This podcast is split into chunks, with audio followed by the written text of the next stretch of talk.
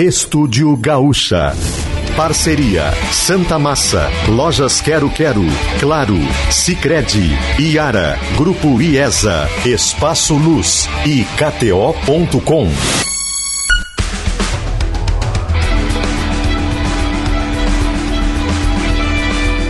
Ramon Nunes.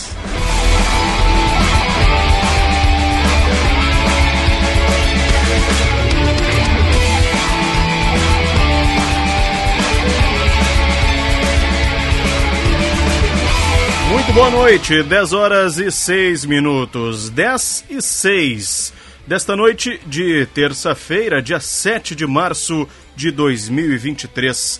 Seja muito bem-vindo ao Estúdio Gaúcha, aqui pela Rádio Gaúcha, a tua voz. Vamos juntos até meia-noite trazendo a junção de jornalismo e esporte no teu fim de noite da Gaúcha. Lembrando que o nosso programa é para Santa Massa. Isso muda o seu churrasco. Lojas Quero Quero, fazer parte da sua vida é tudo pra gente. Vem pra Claro e faça seu multi do seu jeito. Claro, você merece o novo. Escolha o Cicred, onde o dinheiro rende um mundo melhor.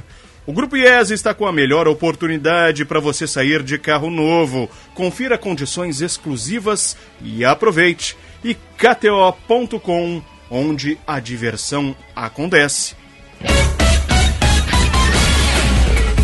Esta noite de terça-feira de temperaturas amenas. Na temperatura, no termômetro, porque a rua ainda tem a sensação de abafamento muito forte. Em Porto Alegre, 24 graus. Tivemos momentos de chuva ao longo do dia de hoje. Neste momento, pelo menos aqui na esquina da Avenida Ipiranga com a Avenida Érico Veríssimo, não chove. Tempo seco neste momento. Em Caxias do Sul, na Serra, faz 21 graus. Em Santa Maria, no centro do estado, 24 graus. Em Passo Fundo, no norte, também 21. Em Rio Grande, lá no sul do estado, 24 graus. E em Pelotas, a Princesa do Sul, neste momento, com também 24 graus. De Pelotas, temos uma boa notícia para o futebol gaúcho. O Brasil de Pelotas está classificado para a terceira fase da Copa do Brasil. Venceu a Ponte Preta por 2 a 0. Jogo tenso até o final. Estádio Bento Freitas lotado, lotado. Olha, uma festa muito bonita do torcedor. Brasil de Pelotas venceu o jogo com um gol já no primeiro tempo depois ampliou o placar e segurou a Ponte Preta até o final. Os gols do Brasil de Pelotas, marcados pelo Márcio Jonathan Dias, o Dias e pelo Luiz Felipe. Ambos os gols ainda no primeiro tempo. Bom jogo do Brasil de Pelotas. Aliás, o segundo gol no segundo tempo. Segundo tempo. Os acréscimos do primeiro tempo não foram tantos assim. No segundo tempo, sim. Tivemos pelo menos 7, 8 minutos de acréscimo. E aí o Brasil segurou a Ponte Preta vencendo o jogo. Daqui a pouquinho, se rolar aqui na carona do Sport TV, nós vamos com as entrevistas do time do Brasil de Pelotas. Antes, deixa eu acionar a nossa reportagem, porque nós temos uma informação de Porto Alegre, informação importante, que quem chega trazendo para nós é a Bibiana Dil. Bibiana uma perseguição policial, com um tiroteio, inclusive, deixou feridos na zona norte de Porto Alegre, né? Boa noite, seja bem-vinda. Oi, Ramon, muito boa noite para ti, boa noite para todos. Pois é, a gente começou a receber as primeiras informações no fim da tarde, mas sabemos que esse cerco se estende agora durante a noite na zona norte de Porto Alegre. Um homem foi baleado e um foi preso durante esse confronto registrado no bairro Rubem Berta. Policiais militares faziam um cerco a suspeitos que fugiram durante a operação Choque e Ordem. Segundo o 20 Batalhão da Polícia Militar, um grupo abriu fogo contra a guarnição que realizava patrulhamento na rua Professor Augusto dizem, e aí os policiais acabaram revidando. O homem baleado foi encaminhado ao Hospital Cristo Redentor. Não há detalhes sobre quem é essa pessoa e nem sobre o estado de saúde. Uma outra pessoa, que também não teve identidade divulgada, foi presa. Além disso, duas armas de fogo foram apreendidas e a informação mais recente que a gente tem, Ramon, é que o cerco ainda está sendo feita em uma área de mata lá na zona norte da capital. Portanto, ocorrência ainda em andamento, qualquer novidade, Bibiana Dil, volta aqui no nosso programa. Obrigado, Bibiana. E outra informação do dia de hoje, para a gente começar nosso programa com muitos destaques, é a situação dos municípios do litoral norte, que encaminharam um decreto de situação de emergência depois dos estragos da chuva do último final de semana, também da chuva de ontem. Boa noite, Ian Tâmbara. Boa noite, Ramon. Boa noite a todos. Pois é, municípios como Três Forquilhas, Terra de Areia, Maquiné e Itati foram os mais atingidos pelos fortes temporais dos últimos dias e que ocasionaram cheias de rios, principalmente no rio Três Forquilhas. Em Itati, cerca de 20 a 30% da população ficou ilhada pela obstrução de estradas, de acordo com o prefeito Floriverbe e também com a Defesa Civil. As aulas foram suspensas na segunda e nesta terça-feira e a prefeitura decretou situação de emergência. Num momento inicial, a Defesa Civil chegou a contabilizar 60 pessoas que ficaram desabrigadas, mas ao longo da terça-feira esse número foi diminuindo. Aos poucos as pessoas foram ganhando orientação de ir para casa de parentes ou então as áreas de risco foram sendo liberadas e com isso esse número chegou a diminuir para seis famílias no total. De acordo com a prefeitura, essas famílias estão em áreas de risco, consideradas de risco, onde pode haver ainda algum desmoronamento ou então estão com as casas ilhadas ou atingidas já pelo, por algum outro desmoronamento que tenha acontecido. E esse é o caso da família do marceneiro Mário dos Santos. Ele tem 52 anos e viu a casa literalmente desabar inteira na frente dele com um deslizamento de terra. Felizmente, ele conseguiu perceber que isso ia acontecer e saiu da casa antes, junto da esposa, de 38 anos, do filho, de 14, e da filha, de 9, como ele nos conta agora. Nós estava ali na, na, na área, na parte de baixo da casa, né? Nós estávamos tomando chimarrão e a chuva não parava. De repente começou a dar uns estralos, né? Daí eu saí para a rua para ver. Aí eu chamei a família porque estava descendo tudo, né? Estava descendo o morro. Foi quando nós tiramos a família e a casa desceu. Como é que o senhor viu isso? Conseguiu enxergar a terra descendo antes? Como é que foi para ter essa noção de que a, a casa poderia estar tá caindo junto? Eu tive, por causa que já desmoronou o morro uma vez aqui, né? Mas eu jamais imaginava que fosse acontecer de novo, né?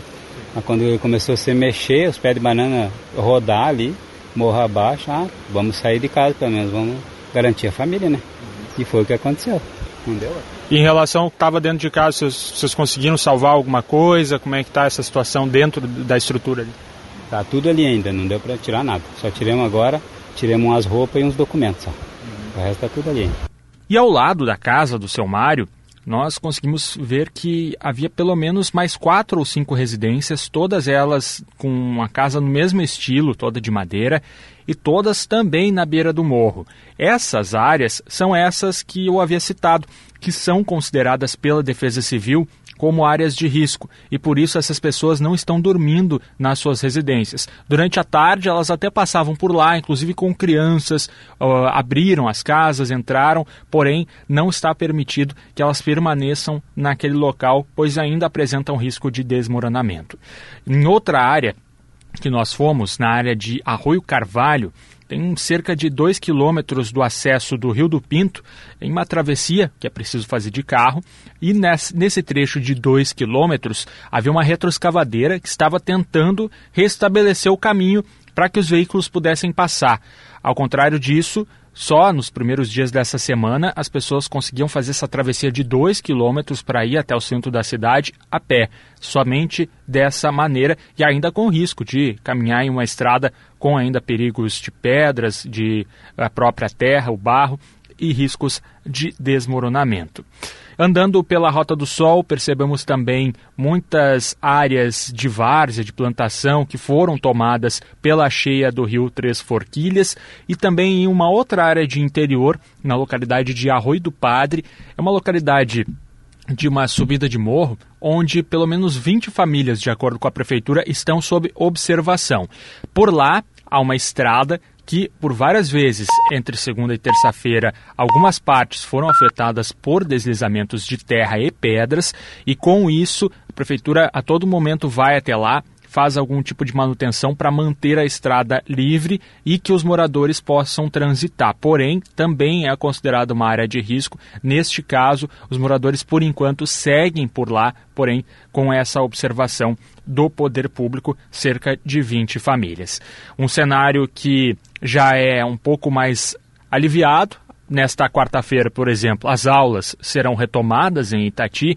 A expectativa é de que a maior parte dos alunos consiga já frequentar as aulas e aqueles que não conseguirem por conta dos transtornos da chuva terão as faltas abonadas, de acordo com a Secretaria de Educação do município. Mas previsão ainda é de instabilidade e, claro, a gente segue acompanhando esses transtornos que ocorrem por lá, tanto em Itati quanto nesses outros municípios ali do litoral norte gaúcho. Obrigado. A Tâmbara, que esteve hoje no litoral norte acompanhando essa situação. 10 e 16. Vamos trazer daqui a pouquinho a previsão do tempo para os nossos ouvintes, que aliás já mandam mensagens aqui falando sobre como está o clima na sua região, falando também sobre o jogo do Brasil de Pelotas. Daqui a pouquinho a gente vai ler mais mensagens. E também a previsão do tempo vem chegando para a gente também saber né, como é que fica a situação, principalmente ali na região do litoral, que foi bastante afetada. Mas antes a gente vai trazer um outro assunto que também, olha, interessa muita gente, muita gente, que é o IP Saúde. Hoje foi revelado pela coluna de Rosane de Oliveira, através do nosso colega Paulo Egídio, que entidades que representam os médicos credenciados no IP Saúde vão levar amanhã ao governo do estado uma proposta para o reajuste na tabela de honorários. Os profissionais vão ser recebidos pelo chefe da Casa Civil, Arthur Lemos, no final da manhã.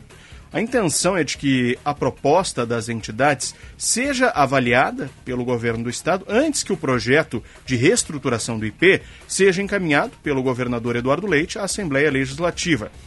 Em uma entrevista à coluna de Rosane de Oliveira, o deputado estadual Tiago Duarte, que também é médico, atende pelo plano, ressaltou que os honorários estão congelados há 12 anos e que sem a valorização há um risco de descredenciamento massivo do plano, ou seja, há o risco de muitos médicos deixarem o IP Saúde. Para a gente falar um pouquinho sobre isso, está na linha com a gente, gentilmente aceitou nos atender na noite de hoje, o presidente do Sindicato Médico do Rio Grande do Sul, o Simers, Marcos Rovinski. Doutor Rovinski, muito obrigado por atender a Rádio Gaúcho. Uma boa noite. Boa noite, Ramon. Boa noite a todos os ouvintes. Na verdade, é sempre é, é muito importante esse tipo de, de contato para que a gente possa manifestar a nossa nosso lado, a questão dos médicos para a população ter conhecimento do que está acontecendo. Perfeito. Doutor Rovinski, eu não posso começar de outra forma, a não ser lhe perguntando, se, claro, se o senhor puder nos dizer, o que, que essa proposta que será levada o que, que ela abrange? Qual é a proposta de reajuste que os médicos vão tentar levar ao governo do Estado? Bem, Ramon, é o seguinte: é, é uma proposta que visa a dar um pouquinho mais de valorização aos médicos é, que trabalham pelo IP Saúde. Nós temos aí um, perto de um milhão de usuários né, que dependem desse, desse plano, e nos últimos 12 anos os médicos não tiveram nenhum tipo de ajuste na tabela.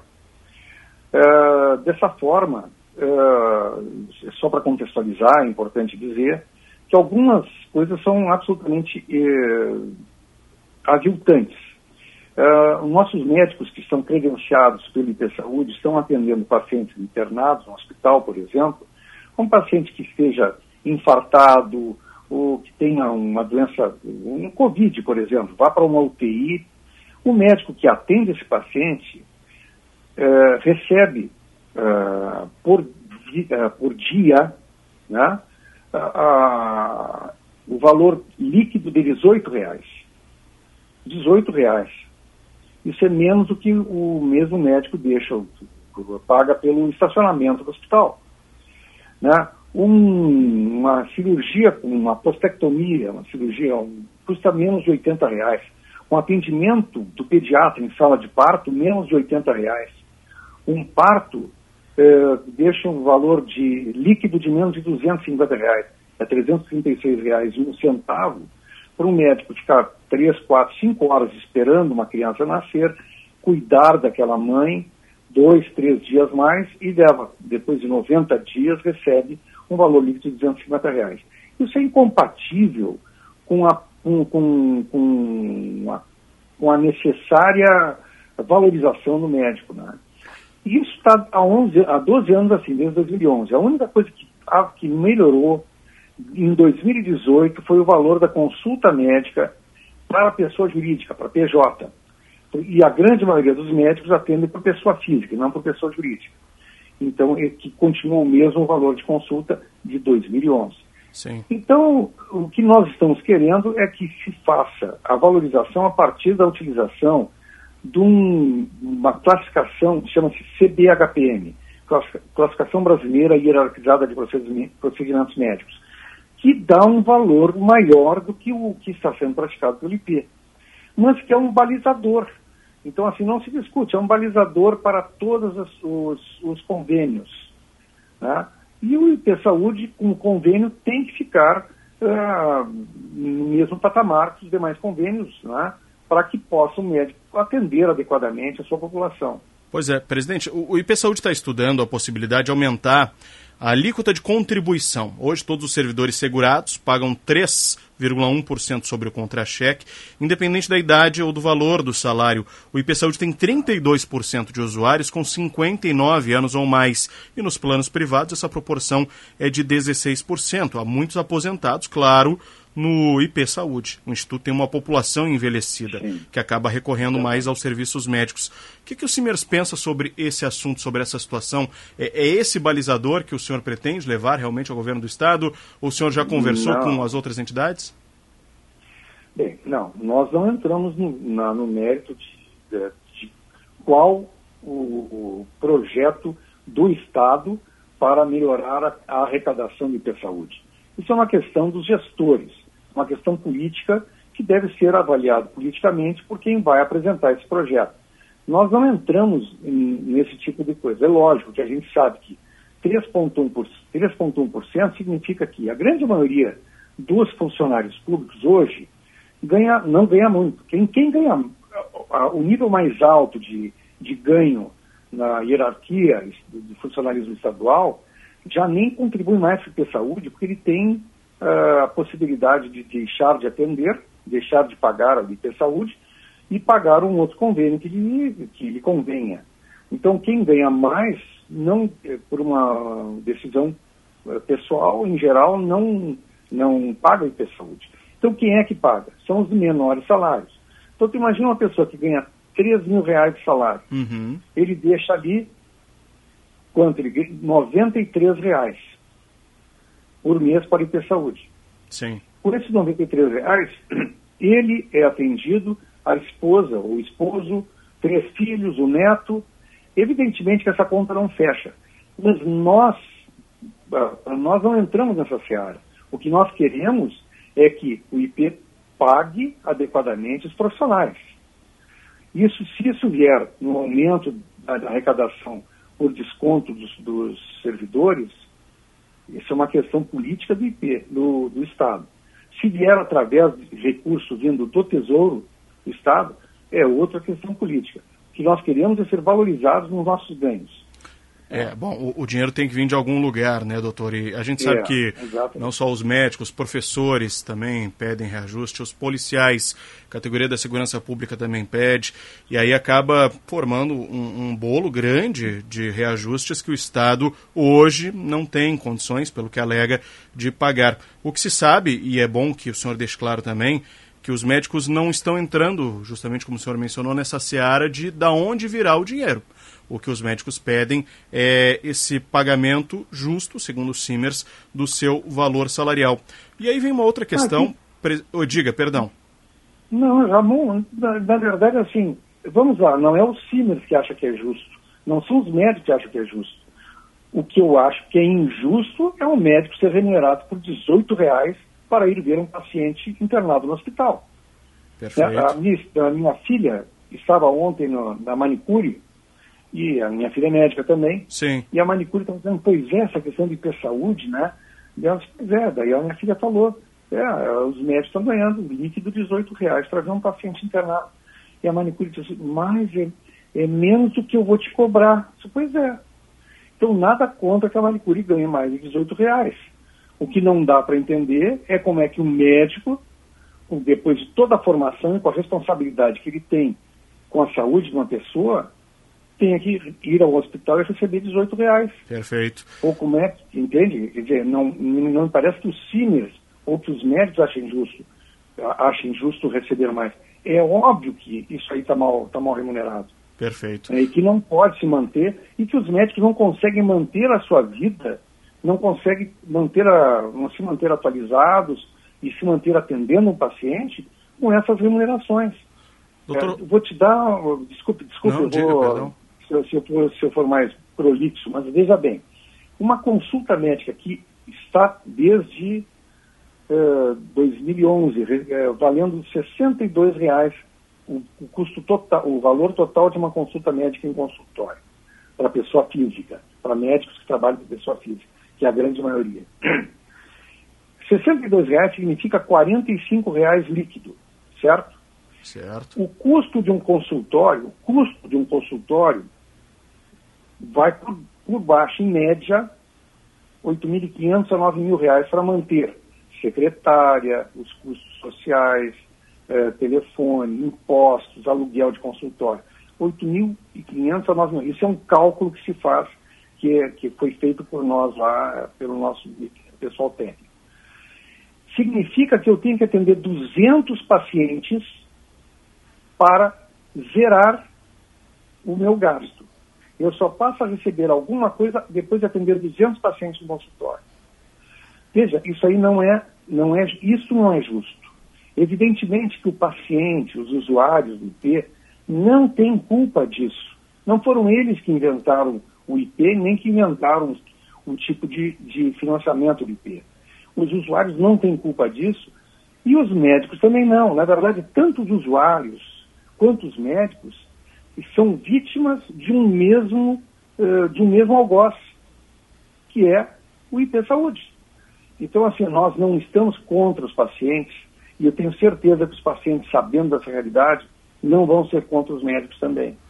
Sim. Tá? Doutor Rovinski... Nós temos que entender que tem... Chega. Não, não, só para lhe colocar, o senhor mencionou uh, o fato de ser prolixo ou não, não isso não nem cabe, pois cada dado que o senhor traz aqui é interessante para a nossa conversa. O, os ouvintes apenas questionam aqui, eu pediria que o senhor explicasse um pouquinho melhor, essa situação dos 64 reais, 62 que o senhor mencionou por consulta. Esse é o valor que é pago pelo IP? Não, esse é o valor da consulta. Vamos lá, um paciente que tem, uh, que tem cinco níveis, né, de, de cinco números que a gente. Sim. Quem paga mais a categoria número 5 paga, se não me falha a memória, R$ 28,00 uma taxa, um valor que o paciente paga. Perfeito, é pago pe pelo paciente para o consultório, pelo o paciente, paciente do IP, entendido. Perfeito. Exato. Perfeito. O IP completa até R$ 62,00. Sim. Doutor, ah, e, e é. quantos médicos nós temos atendendo no IP hoje? Se tem esse cálculo? São perto de 8 mil. Eram 8 mil, mas assim, está havendo, e vamos, só para termos ideia da mobilização atual, Que começaram a haver ataques, que a gente tem a ideia é, de. Nós temos a ideia de que existe uma tática diversionista no momento em que o IP vai ter que fazer uma, uma, uma reformulação, acharam um inimigo, o médico. O médico é culpado pelos, pelas mazelas do, do IP. Ora, a, a, o médico, os honorários médicos comprometem em 4,8% do gasto do IP Saúde, 4,8%. Tá? Bom, é, essa é a realidade do, da, do impacto do, da contribuição, aliás, da, do gasto médico, do gasto com os honorários médicos do IP Saúde. Esse é o comprometimento. Então, assim, se achou um, um, um inimigo para poder justificar as novelas do IP. Né? Uh, isso é que eu não sei exatamente onde é que tu estava me questionando. Não, não, não. Eu só coloquei para o senhor a questão do, do valor que é pago por consulta pelo, pelo paciente, que é, o nosso foco aqui, claro, é sempre o paciente, nós estamos falando sobre os médicos, é. sobre o reajuste então, para os médicos. São, exato, é 62 reais esse é o valor total pago. Sim. Agora, uma ah, outra questão leva, que surge, sim. uma outra questão que surge também, doutor, é o senhor mencionou 12 anos, aliás, o, o deputado Tiago Duarte menciona 12 anos sem essa valorização e há um sim, risco desde 2011, é, desde 2011. E, há um risco de descredenciamento do IP e, e também nós temos essa situação de dos médicos que a gente não tem como fugir que nós já nós já noticiamos aqui, o senhor já deu entrevistas aqui sobre os médicos que são suspeitos, investigados de cobrarem por fora de pacientes do IP. Tem toda essa situação envolvendo o IP Saúde. Aí eu lhe pergunto, lhe parece que faltava, faltou um diálogo por parte dos médicos, da categoria médica, e não o CIMER somente, a categoria médica, com o governo do Estado? É. Por que tanto Olha, tempo com essa defasagem, doutor? Pois é. é completando o que eu estava dizendo, né? existe nesse momento uma grande mobilização dos médicos. Até dois, duas, duas, semanas atrás, nós tínhamos um grupo de WhatsApp, que era do, do, dos médicos do Hospital Nacional Médicos, onde se discutia uh, na questão de ter saúde, porque o Hospital Nacional é um hospital que atende muito paciente de IP, né? praticamente 80% dos pacientes internados são IP. Esse grupo tinha 21, 21 médicos só. Em duas semanas, nós estamos com 1.024 médicos e mais um grupo de 725 médicos. Então, existe uma mobilização muito grande. Falasse, questionasse muito bem, nunca houve diálogo? Não. Eu estou há quatro anos fazendo parte de, um conselho chamado eh, Comissão Estadual de Honorários Médicos. Tem representantes do CRM, da Higgs e do, do, do sindicato. Há quatro anos nós estamos dialogando com todos os presidentes que passaram pelo IP Saúde nos últimos quatro anos. Primeiro ficou um tempo sem presidente. Depois entrou o. Marco, o deputado Marcos Vinícius. Depois o Júlio Ruivo. Agora o Bruno Japelli. Todos foram extremamente cordiais conosco. Apresentamos várias propostas de reajuste. Nunca foram aceitas. Nunca foram aceitas. Nenhuma proposta. E nunca houve nenhuma contraproposta. Então não é que tenha. Bom, diálogo, não, não faltou diálogo. Faltou o IP apresentar uma proposta decente de reajuste. Nunca apresentou. Desde 2011, que é a mesma, mesma remuneração. Então não há falta de diálogo. Os médicos tentaram dialogar e tentaram falar todo o tempo com todos os presidentes que passaram pelo IP Saúde. Bom, e amanhã será apresentada. Quais entidades, doutor, fazem parte aos CIMERS? O Sindicato Médico, o Conselho Regional de Medicina e a AMRIX. as três entidades que representam os médicos do Estado do Rio Grande do Sul estão absolutamente afinadas com o mesmo discurso e as mesmas propostas. Uh, existe uma mobilização muito grande dos médicos, nós estamos uh, em assembleia permanente, nós fizemos a assembleia na quinta-feira, com a participação das três entidades. Um grande número de médicos participaram da assembleia presencial e online. Muitos médicos, pelo que nós estamos vendo nos nossos grupos, estão já se descredenciando. Muitos médicos estão parando de atender, dizendo que vão dar um tempo sem atender pacientes. Muitos médicos estão pedindo licença existe realmente uma grande mobilização da categoria médica no sentido de pressionar o IP para uma decisão, para uma proposta que atenda minimamente os interesses de reajuste dos honorários médicos para a categoria médica. Presidente do Sindicato Médico do Rio Grande do Sul, Marcos Rovinski, muito obrigado pelos esclarecimentos sobre essa proposta que será levada amanhã para um diálogo mais profundo com o governo do Estado. Uma boa noite, boa sorte amanhã. Muito obrigado, uma boa noite, agradeço pela oportunidade, um grande abraço a todos os médicos que estão nos ouvindo e de maneira especial aos médicos credenciados pelo IP. Nós vamos pressionar o Estado para que, enfim, cumpra com a sua obrigação de pagar, remunerar adequadamente a classe médica, sem prejudicar os usuários, que afinal é para quem nós prestamos nosso serviço. Perfeito. Um abraço, Ramon, obrigado pelo espaço. Um grande abraço. Isso é o mais importante, acredito, né? Termos preocupação com a classe médica e termos preocupação com os pacientes. Principalmente do IP Saúde, tem um milhão aí de usuários, segundo o próprio Dr. Rovinski. E a situação, pelo que ele mencionou, o Simers não. Essas entidades, o Simers, a Anhiggs e o Cremers, não vão entrar nessa seara de da onde virá o dinheiro para pagamento dos médicos. Eles querem apenas que esse pagamento seja feito, seja justo e seja né, valorizado aí de acordo com a passagem do tempo. Na parte da receita, uma audiência pública conjunta nas comissões de saúde e de defesa do consumidor para tratar desse caso da reestruturação do IP está sendo formada. Possível assegurar os principais eixos vão ser o aumento da receita do Instituto, isso é fato. Chegou a ter 650 milhões de reais em contas vencidas em março do ano passado. Além disso, vai ser ampliada vai ser ampliado o número de auditorias para conferir a exatidão das cobranças que são feitas pelos prestadores de serviços. Até aí, tudo certo. Existe também uma possibilidade de que seja aumentado o valor da alíquota que é cobrada do usuário, dependendo da quantidade de usos que se faz, enfim. Há todo um cálculo que o governo do estado está fazendo para apresentar uma proposta para a Assembleia Legislativa, que vai avaliar aí essa proposta, e com isso, antes dessa proposta ser entregue, tem essa proposta das entidades médicas, que amanhã nós vamos saber que fim levará. Amanhã nós vamos acompanhar diretamente do Palácio Piratini. 10 e 36 Vamos fazer um rápido intervalo aqui no Estúdio Gaúcha. Na volta tem a previsão do tempo, tem destaques também do esporte, tem a dupla Grenal e tem também destaques da Transurb. E um destaque que eu chamo a atenção aqui, que é a receita que gera o Parque da Redenção para o município de Porto Alegre. Você sabe quanto é? Daqui a pouquinho nós trazemos essa informação aqui no Estúdio Gaúcho. Nós já voltamos.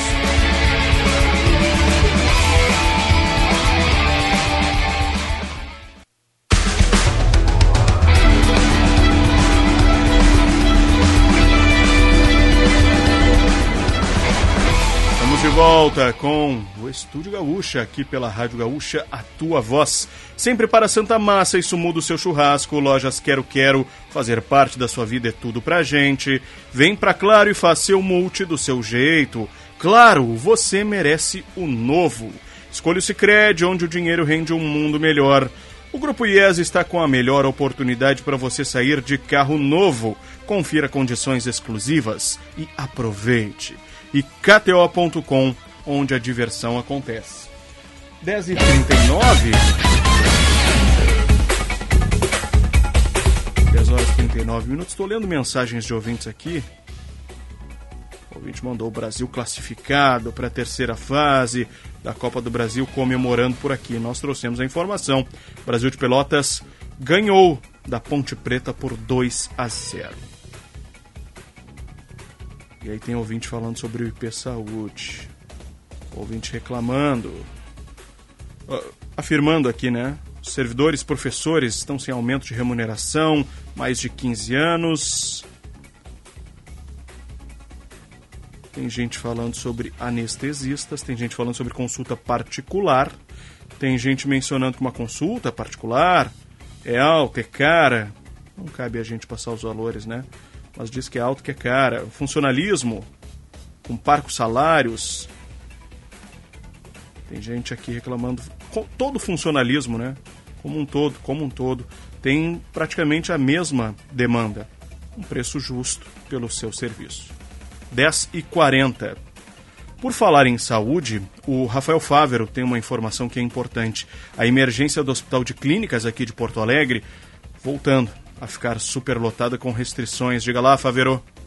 O hospital está com restrição máxima de atendimentos. O novo comunicado foi emitido hoje. A emergência do Hospital de Clínicas está com 141 pacientes em uma estrutura de 56 leitos. Os atendimentos de emergência ocorrem somente em caso de risco de vida. A recomendação é que as pessoas procurem outros serviços de emergência ou, em casos mais simples, unidades básicas de saúde e unidades de pronto atendimento. Na terça-feira passada, o Hospital de Clínicas já havia restringido o funcionamento por conta da superlotação. A ocupação mantém patamares altos desde então e agora ultrapassou novamente o limite de atendimentos, Ramon. Obrigado, Rafael. Outro vinte manda aqui, ó, o problema não é o IP Saúde. É, por exemplo, exploração pelo dono da sala comercial. Os valores do consultório que o Dr. Rovinski trouxe aqui, que lutem também pela diminuição dos custos com o consultório. Opinião do ouvinte Ramon Vieira, meu xará aqui. Outro ouvinte manda aqui. O Bruno de Triunfo está na escuta do programa. Noeli Primaor, lá de Bento também. Muita gente mandando mensagem por aqui falando do tempo. Tem um que mandou aqui que está chovendo. Só não consegui pegar onde. Cachoeira do Sul, céu tem nuvens, 24 graus. É o Plínio Vargas lá de Cachoeira. Daqui a pouquinho a gente acha mais mensagens dos nossos ouvintes por aqui. Vamos trazer agora um destaque aqui da região metropolitana porque o prefeito afastado de Canoas, Jairo Jorge, o ex-secretário de saúde ali da cidade, foram condenados em uma ação envolvendo contratação irregular de um hospital. Bruna Viesseri traz os detalhes.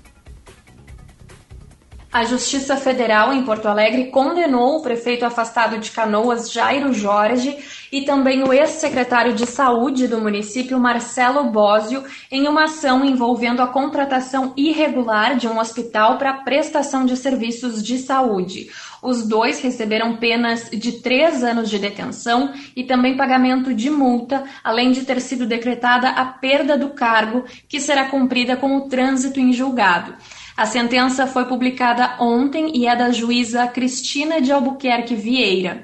Segundo o Ministério Público Federal, que é autor da ação, em 2013, o prefeito e o então secretário realizaram uma contratação irregular de um hospital para terceirizar a gestão, administração e operação de unidades de pronto atendimento e também das farmácias básicas em Canoas. O hospital em questão é o Nossa Senhora das Graças, mantido pela Associação Beneficente de Canoas. A defesa de Jairo Jorge informou que irá recorrer da decisão e a reportagem tenta contato com a defesa de Marcelo Bósio. Obrigado, Bruna Viesseri. Voltando aqui para a capital, temos informações também importantes aqui para Porto Alegre. Economia, chegando com Daniel Gilsani, porque a construtora que venceu o leilão de um terreno e de parte dos prédios do IPA, em uma área tradicional aqui da capital, é conhecida. Daniel, boa noite. Boa noite, Ramon. Boa noite, ouvintes. Pois é, o leilão do terreno e de prédios ociosos da instituição de ensino IPA, aqui de Porto Alegre, teve como vencedor a Cirela, construtora bem conhecida de atuação nacional. A empresa ofereceu 28% do valor geral de vendas dos empreendimentos que vai erguer no local. Eles fizeram um cálculo e mostram que 28% desse VGV, né, desse valor geral de vendas, representa na média 190 milhões e 200 mil reais. Mas esse valor pode crescer bastante, porque pode chegar a 272 milhões de reais caso eles consigam liberar mais torres para, ser, para serem erguidas por lá. O mínimo garantido é de 133 milhões 170 mil reais. O leilão aconteceu numa modalidade chamada Stalking Horse, no qual um comprador, no caso aqui daqui a Cirela, né, já demonstra interesse antes do leilão acontecer, o que mostra que há pelo menos um candidato na disputa. E conversei né, com o Norton Jorrins Fernandes, que é o leiloeiro responsável.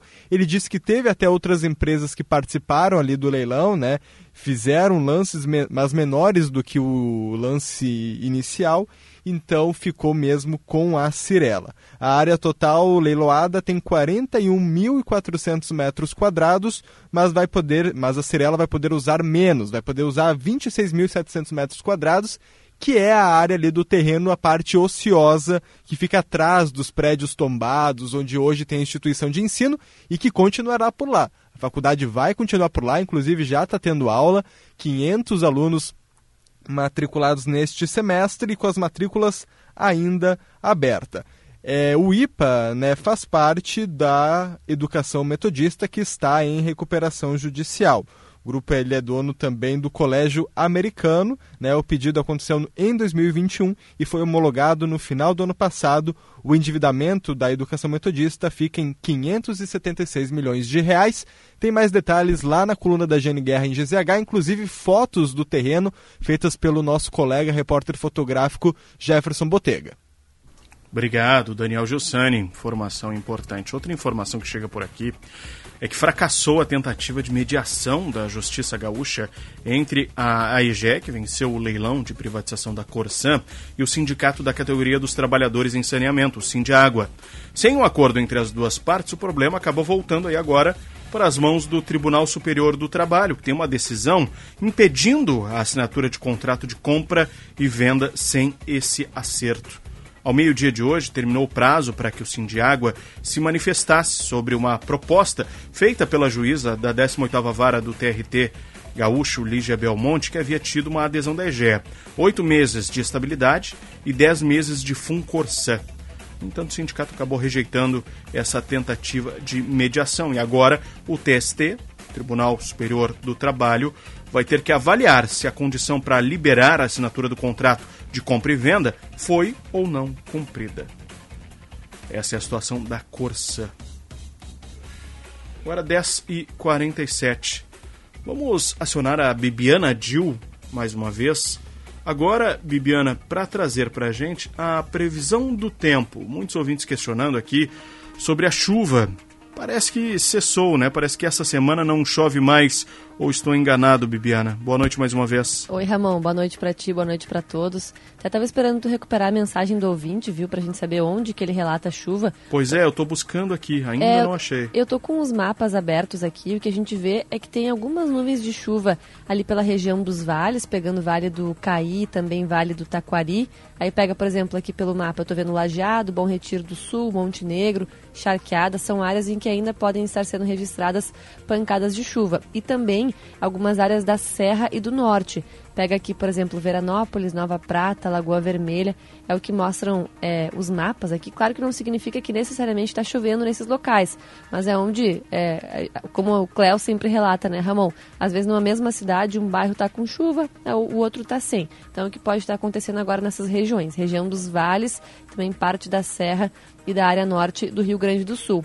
Mas a instabilidade vai seguir para algumas áreas, tá? Nessa quarta-feira, o tempo firme predomina na maior parte do território gaúcho, mas teremos chances de pancadas de chuva passageiras a partir da segunda metade do dia em algumas áreas da região metropolitana, do litoral norte, do litoral sul e também da Serra mas não são esperados grandes volumes de chuva. As temperaturas mínimas devem ficar aí na marca dos 3, 13 graus, desculpa, no norte gaúcho, e as máximas na região central e noroeste podem chegar a cerca de 36 graus. Aqui em Porto Alegre deve ser parecido com a, te a temperatura que tivemos hoje, variação térmica entre 20 e 31 graus. Aí na quinta-feira, sim, o tempo começa a se estabilizar, teremos menos chance de chuva, só algumas pancadas previstas para a região metropolitana e também para o litoral norte. Ramon.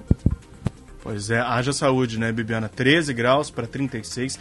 Hoje, esse tempo lá fora, para mim, é o pior de todos. Umidade, calor, aí chove, aí para de chover, aí vem abafamento.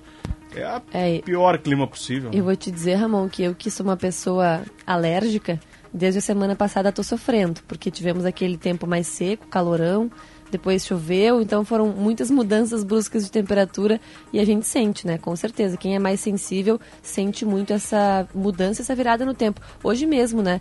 É, quem acordou mais cedo percebeu que estava um pouquinho mais fresquinho, mas mesmo depois da chuva, é, a temperatura subiu ao longo do dia e tivemos até momentos de bastante abafamento aqui na capital, né? É, de 13 para 36, hum, claro, diferenças regionais aí do Rio Grande do Sul, mas olha, haja saúde. Haja saúde. Obrigado, viu, Bibiana? Valeu, Ramon. Boa noite. Agora 10h50. É, é preciso saúde do povo aí. A Bibiana trouxe para nós o relato da onde ainda pode estar chovendo e da onde ainda pode chover. Mas a partir de amanhã, claro, temos que atualizar a previsão amanhã, mas a partir de amanhã começa a secar o tempo aqui pelo Rio Grande do Sul. Dando prosseguimento ao nosso programa, nós vamos trazer uma pauta que é muito interessante. Você sabe quanto a prefeitura tem de receitas e despesas com o Parque da Redenção, o Parque Farroupilha, aqui de Porto Alegre? Tudo isso começou, né, Carlos Rolsin, devido à retirada da prefeitura da proposta de privatização, de apresentar um plano, um projeto para tentar privatizar algumas áreas ali do Parque da Redenção. E aí a gente acabou indo atrás, via lei de acesso à informação. Carlos Roussen, nosso colega de GZH, foi atrás para saber quanto a redenção gera de receitas para a prefeitura e descobriu que é de até 1 milhão e 300 mil reais por ano. Traz os detalhes para a gente, Carlos Roussen. Boa noite.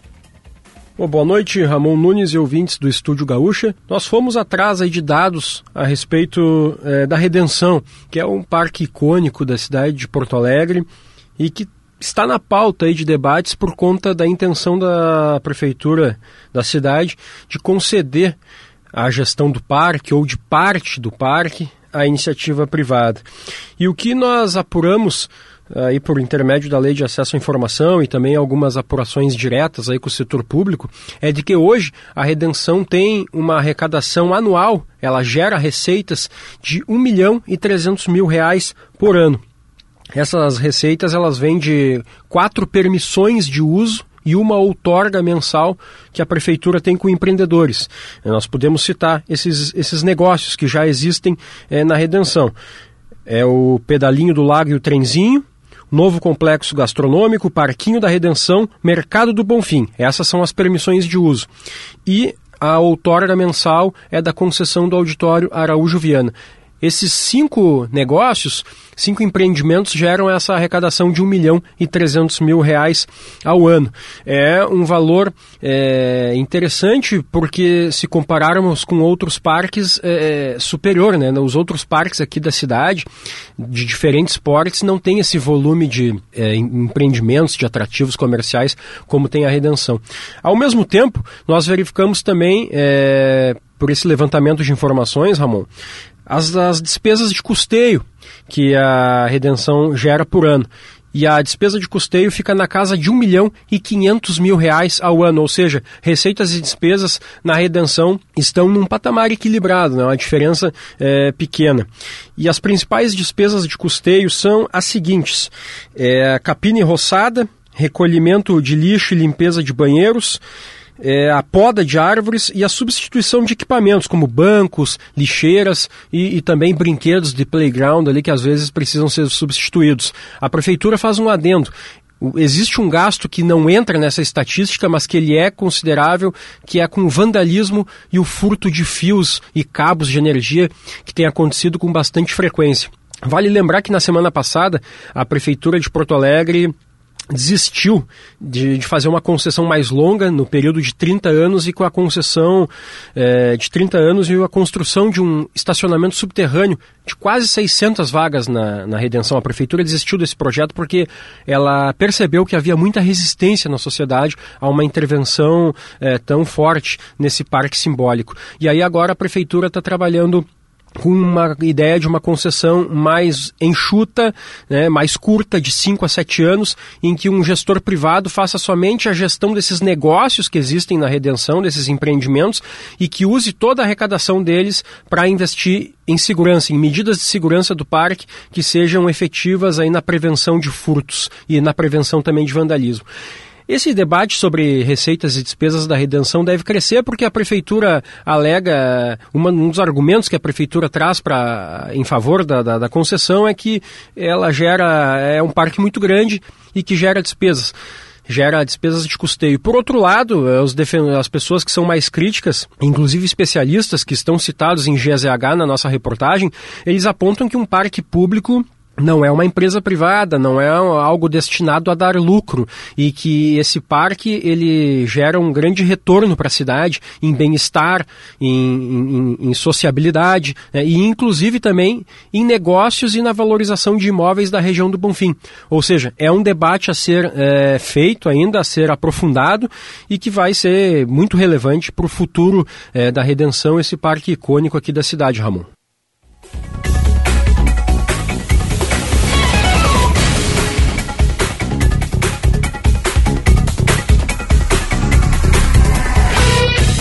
Obrigado, Rolson. Curioso, né? Curiosa essa informação. Eu tava lendo mais mensagens de ouvintes por aqui, relatando chuva. Uma chuva de ontem, né? Chuva que chegou ontem no litoral norte. Falando que, claro, essa chuva é bem-vinda sempre, mas não no volume que foi, né? Não no volume que foi. Boa noite, Ramon. Sou de Santa Maria, torci para o Brasil de Pelotas. Temos que exaltar estas conquistas pro Rio Grande do Sul. Tô na escuta, um grande abraço. Abraço, é verdade. O Fábio, lá de Santa Maria, mandando essa mensagem. Agora 10h57. 10h57. Dá tempo da gente trazer o André Malinowski, que tem uma outra informação muito bacana. Que, para quem não sabe, Porto Alegre tem uma comissão que é o Porto Alegre Film Commission, que atrai e dá suporte para produções audiovisuais realizadas na cidade. E olha, tem produções que vão surpreender, né, Malinowski? Boa noite. Boa noite, Ramon. Porto Alegre tem despertado a atenção das grandes produções audiovisuais. O clipe oficial do último filme do Batman, realizado para passar na programação do canal HBO Max, teve locações na capital gaúcha em 2022 trailers de marcas como Nike e de diferentes carros também se passam na cidade. O Escritório Municipal de Apoio à Produção Audiovisual Porto Alegre Film Commission, vinculado à Secretaria Municipal de Desenvolvimento Econômico e Turismo, auxilia para atrair e oferecer apoio para as produtoras. Joana Braga, coordenadora da Porto Alegre Film Commission, fala um pouco sobre a função do escritório.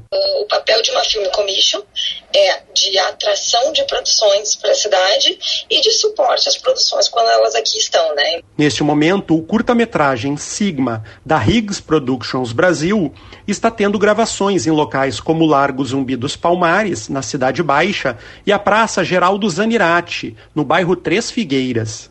Uma campanha publicitária de vendas do Banrisul também ocorre tendo o trecho 3 da Orla, situado na Avenida Edivaldo Pereira Paiva, como locação.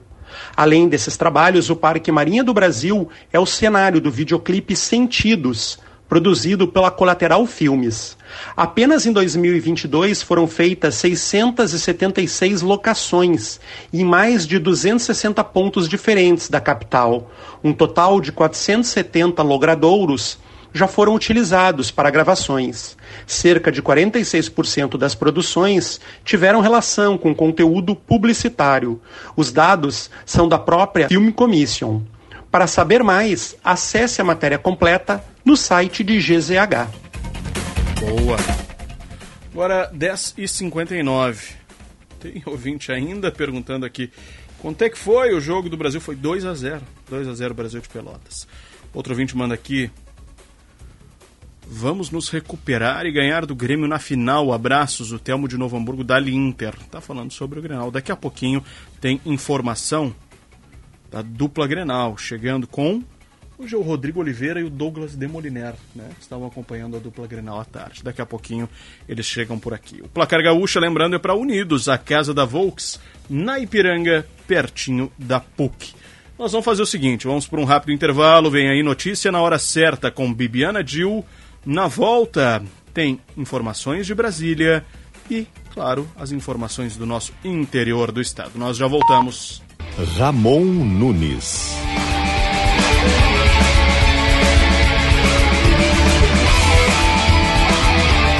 Onze e cinco, estamos de volta com o Estúdio Gaúcha, aqui na Rádio Gaúcha, a tua voz, sempre para Santa Massa.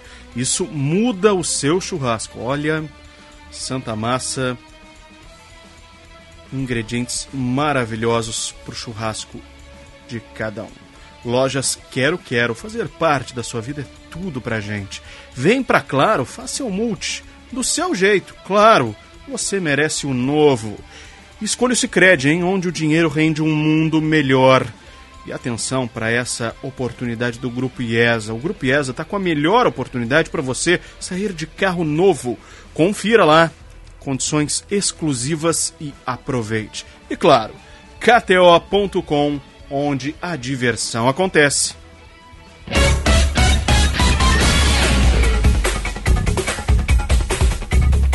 Vamos dar seguimento aqui ao nosso programa, ao nosso estúdio Gaúcha, trazendo primeiro a previsão do tempo. Bibiana Dil já nos trouxe antes que amanhã ainda deve ter algum resquício de chuva algum resquício.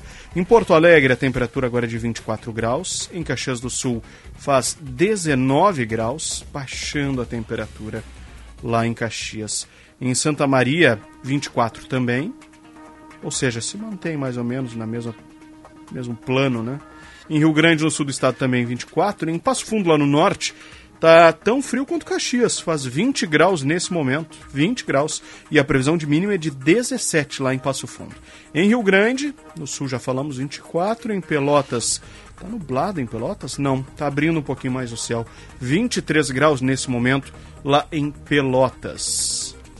Previsão é de temperaturas entre 16, 17 e 36 graus amanhã pelo estado. 17, 17 e 16 realmente lá mais para o norte do estado, assim como Passo Fundo. 36 mais aqui para o lado, por exemplo, da região metropolitana. Porto Alegre, a máxima vai ser de 27 amanhã, mas pela região aqui, olha, tá bem abafado, ainda tá bem abafado pelas ruas da capital. 11 e 8, aproveitando e trazendo a informação com o Cid Martins. Cid vem chegando aqui do nosso programa, voltando das suas merecidas férias.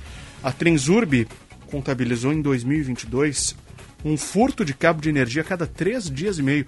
E esses casos se geram atrasos, interrupções nas viagens do metrô, né? Boa noite. Apesar do número ser um pouco menor do que em 2021, que teve 115 ocorrências semelhantes, a média em 2022 seguiu alta com 99 fatos contabilizados. É um caso registrado em período aproximado de três dias e meio. Além dos gastos em manutenção, o problema é que estes furtos têm causado interrupções no serviço devido aos apagões ou atraso nas viagens. E não só fatos ligados diretamente aos delitos, mas também no trabalho para implementar medidas contra ladrões e vândalos. No sábado retrasado, por exemplo, os intervalos entre as viagens de Novo Hamburgo a Porto Alegre e vice-versa, que são de 15 minutos, ficaram durante toda a manhã em um intervalo de 25 minutos. O gerente operacional da Transurb, Vinícius Nunes, destaca as duas linhas de atuação. A gente tem seguido duas linhas, né? Uma, as, umas ações na infraestrutura das instalações, né? Para dificultar o acesso dos, dos indivíduos ao nosso sistema e, e acesso aos equipamentos que impactam né, na, na nossa sinalização de via e também ações institucionais. Uma das linhas, ligada à manutenção e medidas para coibir os ataques, é a colocação de placas de concreto nas canaletas, onde passam os cabos nos locais considerados mais vulneráveis. O trabalho já vem sendo realizado há meses. Sobre os furtos, o trecho mais preocupante segue sendo o que fica entre as estações Unicinos, em São Leopoldo, e a de Sapucaia do Sul. Também estão sendo instaladas concertinas nos muros de vedação para dificultar o ingresso na via. A outra linha de atuação está ligada ao trabalho interno com rondas periódicas da segurança metroviária, buscando coibir os furtos, e a atuação integrada com órgãos de segurança pública para evitar ações de ladrões e também de receptadores, principalmente em ferros velhos. Os suspeitos presos em flagrante nestas ações integradas, o que tem reduzido furtos e também vandalismo, são encaminhados para a Polícia Federal. De acordo com o Comando Metropolitano da Brigada Militar e também conforme a Polícia Civil na região, os cabos furtados têm sido revendidos no mercado clandestino e, em muitos casos, usuários de drogas estão envolvidos. Para a Rádio Gaúcha, Cid Martins. Obrigado, Cid. Informação aí trazida pelo Cid Martins, traz dados do porquê, né? Do porquê acabamos tendo atrasos, interrupções, alguns, né? Dos casos onde há atrasos e interrupções nas viagens da Transurb. Agora 11 e 11. 11 horas 11 minutos.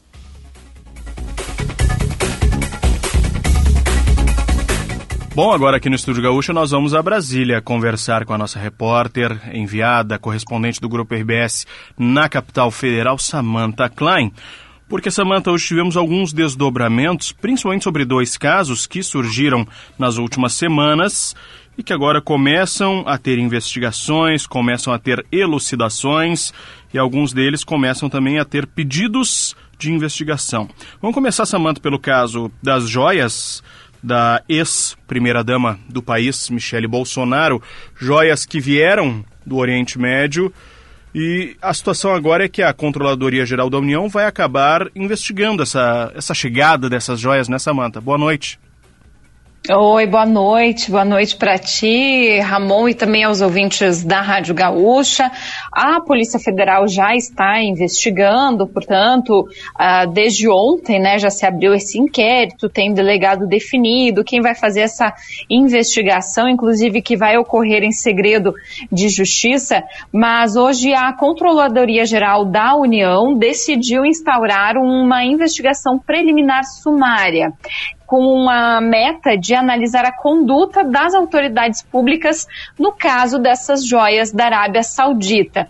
Lembrando que um pacote, então, com itens que valem mais de 16 milhões de reais, supostamente destinados para a ex-primeira-dama Michele Bolsonaro, foi apreendido no aeroporto de Guarulhos, em São Paulo, pelos agentes da Receita, mas uma outra remessa de diamantes, aí uma remessa que tem um caráter assim, parece um conjunto masculino, porque é um relógio, um anel, um rosário, abotoaduras, aquelas abotoaduras chiques para camisas. Então, esse pacote acabou passando. A revelação sobre este segundo item foi, recentemente, foi feita recentemente pelo ex-ministro de Minas e Energia do governo Bolsonaro, Bento Albuquerque, uh, em uma série de reportagens aí publicadas primeiramente pelo estado de São Paulo. E vale sempre lembrar que para entrar no, no país com qualquer item que valha mais do que mil dólares ou aproximadamente cinco mil reais, necessário fazer a declaração ao ingressar no Brasil. O, os diamantes, lembrando aí, seriam presente da Arábia Saudita à presidência da República do Brasil. E vale lembrar que ninguém da Arábia Saudita ainda disse que realmente deu esses presentes, o que é mais uma dúvida, algo além uh, que segue em investigação. Quanto a essa investigação da CGU, ela tem amparo em um decreto que dispõe sobre o sistema de correição do Poder Executivo Federal. É um procedimento preparatório não punitivo, ou seja, dependendo do seu resultado, pode é, ter é, consequências. Uma delas pode ser o próprio arquivamento ou a instauração de um processo administrativo disciplinar, que isso é definido somente para responsabilização de servidores envolvidos. Lembrando que, inclusive, o ex-chefe da Receita Federal também teria solicitado, né, uh, de forma explícita explícita aos agentes da Receita para liberar aquelas joias destinadas a Michele Bolsonaro, ou ainda se pode propor uma celebração de um TAC, um termo de ajustamento de conduta, quando se entende que se trata de uma infração de menor potencial ofensivo.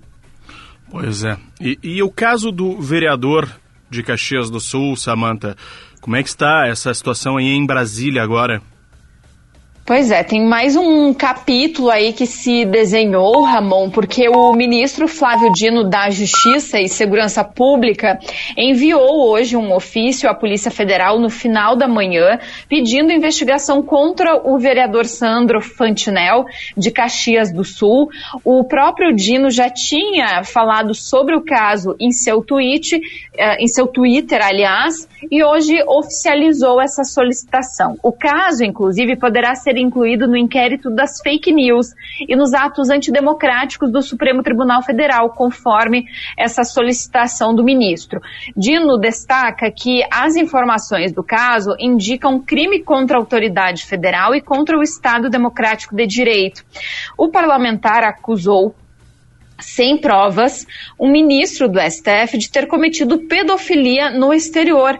Ele falou sobre isso na tribuna, não chegou a citar qualquer nome, mas de qualquer forma ele faz uma incitação contra a própria instituição Supremo Tribunal Federal. Fantina é o mesmo vereador que responde a um processo de cassação na Câmara de Caxias por ter se manifestado de forma preconceituosa, xenófoba contra trabalhadores baianos baianos esses que foram resgatados na situação análoga à escravidão em Bento Gonçalves. Inclusive, o MP, o Ministério Público, ajuizou uma ação indenizatória por conta dessas manifestações e a gente procurou hoje novamente o vereador, mas ele não se manifestou. Ele já tinha mandado uma resposta para o pioneiro, para Zero Hora, mas hoje realmente ele não, não falou a respeito do tema.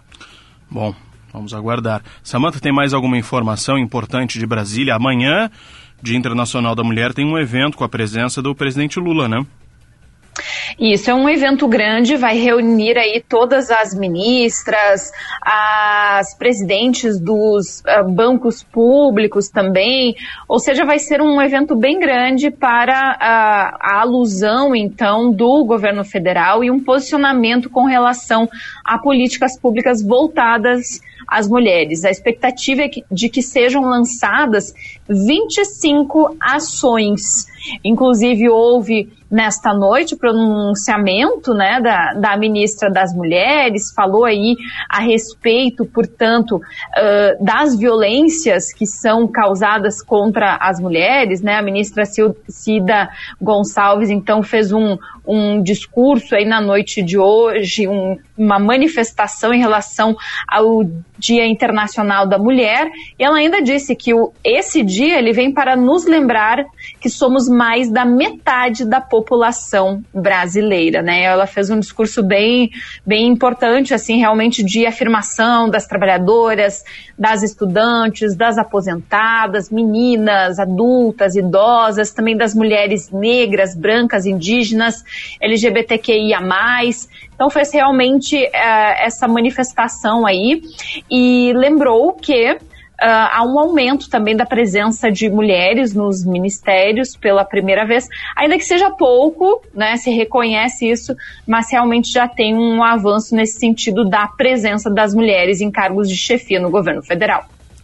Bom, obrigado, viu, Samanta? Um bom trabalho para ti amanhã. Valeu, Ramon. Ótimo trabalho. Samantha Klein, direto de Brasília, aqui para o Estúdio Gaúcha. Agora 11 e 18. 11 horas e 18 minutos. Vamos fazer o seguinte: vamos agora sair de Brasília e vamos para Não Me Toque. A Gisele Leblen traz os detalhes do segundo dia da Expo Direto Cotrijal. Boa noite, Gisele, tudo bem? Boa noite, Ramon. Boa noite também para os nossos ouvintes. Seguimos aqui na Expo Direto Cotrijal, em Não Me Toque, norte do estado, onde hoje o assunto do dia foi o levantamento da Emater, que indica as perdas da safra de verão com o retrato feito neste momento no Rio Grande do Sul. E aí, é claro, como a estiagem se prolonga, já se tinha a expectativa de uma redução em relação às projeções do início deste ciclo. E elas se confirmaram. Na soja, o volume de produção deve cair 31,10% em relação àquilo que se esperava quando foi plantada a soja.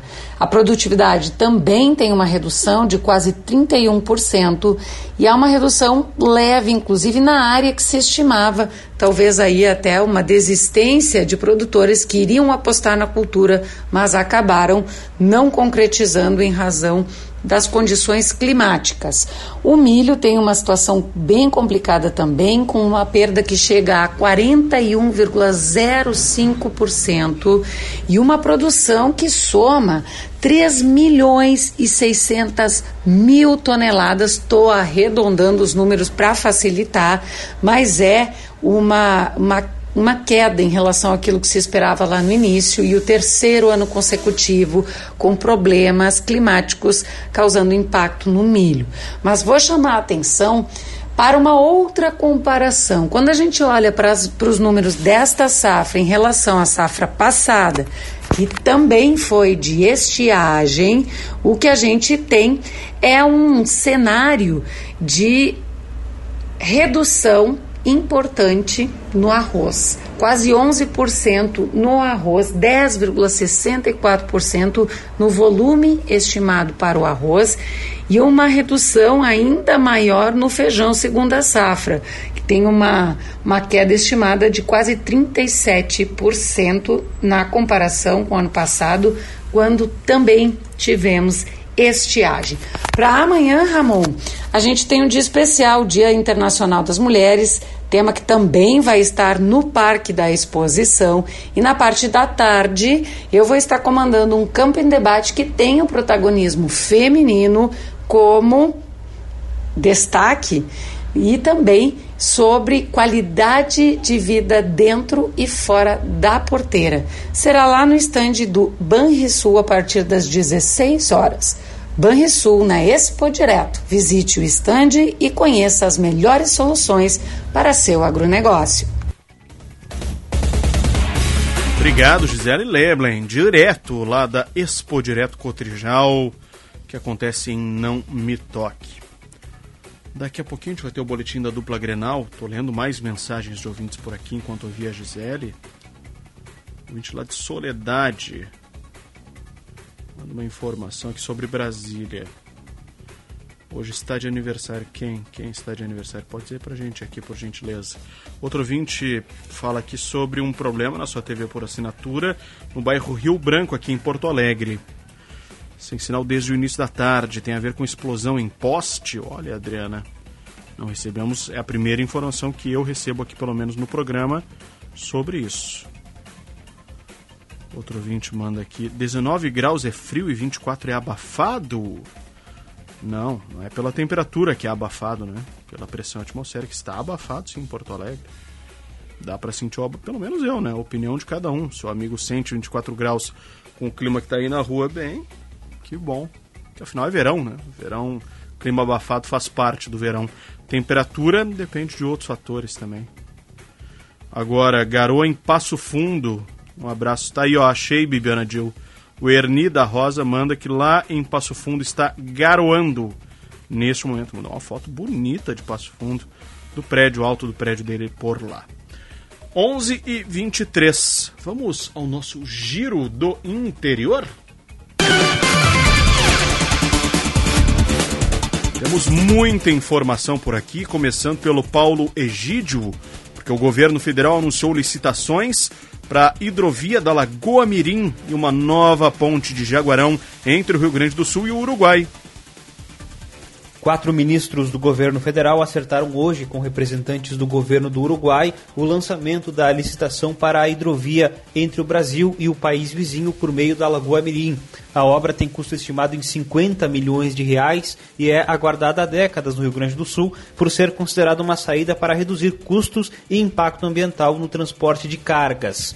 O ministro das Relações Exteriores, Mauro Vieira, anunciou que a obra começa ainda nesse ano e que, nessa ocasião, o presidente Lula e o presidente do Uruguai, Luiz Lacalle Pou, vão se encontrar para celebrar o início da dragagem. Além da hidrovia, o ministro também informou que será aberta a licitação para a construção de uma nova ponte sobre o rio Jaguarão, para ligar o município de Jaguarão, no Rio Grande do Sul, a Rio Branco, no Uruguai. Para a Rádio Gaúcha, Paulo Egídio. Obrigado, Egídio. Olha, uma informação importante para o pessoal lá do sul do estado. Grande abraço a todos de Jaguarão. E uma informação também positiva para o pessoal do norte. Parte do trecho da BR-285 entre Passo Fundo e Carazinho começa a ser recuperado. Rosângela Borges, boa noite. Começaram nesta segunda-feira as obras de reabilitação da BR-285 do quilômetro 290 até o 304, no trecho de Passo Fundo a Carazinho. A responsabilidade das obras é do Departamento Nacional de Infraestrutura de Transportes, o DENIT. A intervenção inclui nova camada, impermeabilização, nivelamento e repintura de toda a sinalização. Segundo o chefe de serviço da unidade local do DENIT de Passo Fundo, Adalberto Jurac, as obras não vão representar grande interferência no trânsito durante esta semana, semana em que ocorre a 23ª edição da Expo Direto Cotrijal. Ele afirma que a partir da próxima semana haverá intervenções desde a Avenida Brasil em Passo Fundo, no perímetro urbano, até Carazinho, onde o trânsito é intenso e deve sofrer impacto durante as obras. O DENIT também concluiu na última semana a reabilitação de um quilômetro e meio envolvendo os quilômetros 272 e 273 no município de Mato Castelhano. Conforme Jurac, este é o início do plano de manutenção e reabilitação do pavimento e sinalização da BR-285, nos segmentos que envolvem Lagoa Vermelha Passo Fundo e Passo Fundo a Carazinho. De Passo Fundo para a Rádio Gaúcha, Rosângela Borges. Obrigado, Rosângela. E a Polícia Federal cumpriu um mandado de busca e apreensão em São Leopoldo em uma operação contra fraudes no auxílio emergencial. Polícia Federal vinda de Campinas, em São Paulo. Rafael Faver volta aqui no programa trazendo os detalhes. Isso mesmo, Ramon. A Polícia Federal deflagrou nesta terça-feira uma operação para combater fraudes no programa Auxílio Emergencial. Foram 47 mandados de busca e dois de prisão preventiva. Um dos mandados de busca foi no Rio Grande do Sul, em São Leopoldo, no Vale dos Sinos. Os agentes apreenderam um celular na cidade gaúcha que seria utilizado neste esquema. O banco de dados que deu início a essa investigação sobre o auxílio emergencial é formado por pessoas que percebiam saques irregulares e contestavam a movimentação junto à Caixa Econômica. A delegacia da Polícia Federal de Campinas, em São Paulo, coordenou a operação e estima que a organização criminosa desviou valores que ultrapassam 50 milhões de reais de cerca de 10 mil contas do auxílio emergencial. Os envolvidos são investigados pelos crimes de furto mediante fraude, estelionato e organização criminosa. A operação Apateones, que significa fraudadores em grego, foi realizada em 11 estados brasileiros e também no Distrito Federal. Obrigado, Fávero. E vem chegando o Cid Martins mais uma vez também, porque o julgamento do médico Leandro Boldrini deve se estender por até quatro dias, Cid. Não temos o Cid Martins. Bom, daqui a pouquinho então. Vamos agora com o Frederico Feijó. Mais de duas mil vagas em 77 cursos de graduação da UFPEL, Universidade Federal de Pelotas, são oferecidas no processo seletivo complementar para quem já tenha mantido um vínculo com o ensino superior. Diga lá, Fred.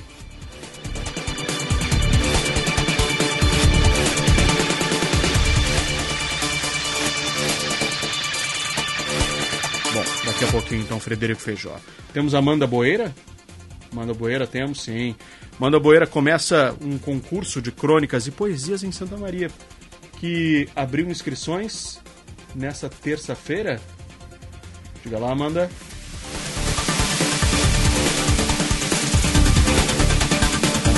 Programa de contato com o nosso público do interior, não tem problema.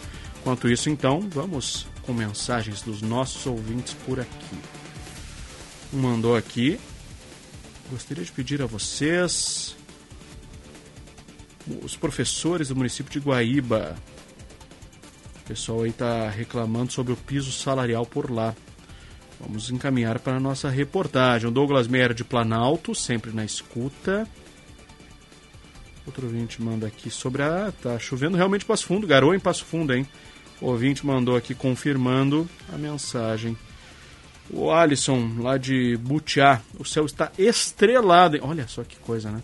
Céu estrelado em Butiá. E chove agora em Marau, ali pertinho de Passo Fundo, portanto também chuva em Marau. Bom, 11h29, a gente não tem aqui as informações do nosso povo aí pelo interior, temos um problema, mas vamos seguir adiante. Chega aqui, por favor, Vitória Fagundes.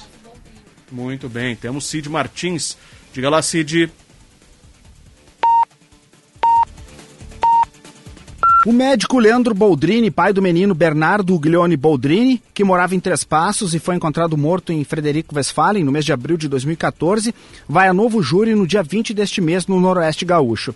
O Tribunal de Justiça se não houver alterações, não descarta que o julgamento dure até quatro dias. Depois de ser condenado em março de 2019 a 33 anos e oito meses de prisão em regime fechado pela morte do filho, a Justiça anulou o júri em dezembro de 2021. Por outro lado, não revogou a prisão preventiva de Boldrini, que cumpre pena na penitenciária de alta segurança de Charqueadas. Os desembargadores decidiram por acatar o pedido da defesa do acusado, mas mantendo as condenações de outros três réus. Segundo o Poder Judiciário, não houve respeito do direito direito ao silêncio de Boldrini durante o interrogatório. Em outra decisão, de novembro do ano passado, o Tribunal de Justiça entendeu que não havia motivos para enviar para Brasília os recursos do Ministério Público Gaúcho. Com isso, o novo júri, presidido pela juíza Sucilene Engler Aldino, irá ocorrer em duas semanas no Foro de Três Passos. Segundo o Tribunal de Justiça, serão 15 testemunhas, sendo uma delas comum para defesa e acusação. Com isso, são cinco testemunhas arroladas pelo Ministério Público e 11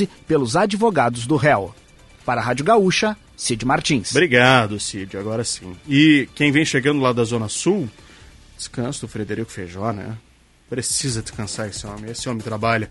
O Felipe Bax vem chegando por lá, porque sim, mais de duas mil vagas em 77 cursos de graduação da UFPEL estão sendo oferecidas no processo seletivo complementar. Diga lá, igualmente competente, Felipe Bax. A Universidade Federal de Pelotas abriu mais de 2.600 vagas em 77 cursos de graduação em um processo seletivo complementar. As vagas são destinadas para pessoas que já tiveram algum vínculo com a educação superior. O ingresso pode ser feito por cinco modalidades: ingresso para quem já foi vinculado ao FPEL, portador de diploma para estudantes já graduados, retomada de estudos para pessoas que abandonaram os estudos em outra instituição superior, transferência de outras universidades e reopção para quem deseja trocar o curso de forma interna na UFPEL. As inscrições serão feitas pela internet do dia 20 a 25 de março. Os cursos de Medicina e Direito também estão com vagas abertas, mas com editais separados e regras específicas para ingresso. Obrigado, Felipe Bax. E da Gaúcha Serra, vem chegando a Vitória Lights com um desdobramento sobre o caso dos trabalhadores que foram resgatados em situação análoga à escravidão. Diga lá, Vitória. Boa noite, Ramon, e Boa a todos noite. que nos escutam. O encontro está previsto para acontecer às 9 horas da manhã de amanhã, no Palácio do Piratini, e é motivado após o caso dos 207 homens resgatados em situação semelhante ao escravo, sendo que 198 eram baianos. A operação, que é a maior na história do Rio Grande do Sul, embasou a atuação conjunta entre os dois estados, possibilitando o retorno seguro dos trabalhadores e a assistência na chegada. Nos últimos dias, o Ministério Público do Trabalho da Bahia abriu uma convocação para novas denúncias de trabalhadores que tenham atuado aqui no Sul na colheita da uva ainda este ano. Até ontem, 11 denúncias foram registradas. Obrigado, Vitória Lights, que agora sim completando o nosso giro pelo interior do estado. Muita gente trazendo informação do interior do Rio Grande aqui no Estúdio Gaúcha. 11 e 33 Vamos fazer o seguinte, mais um intervalo na volta. Tem o boletim da dupla Grenal, nós já voltamos.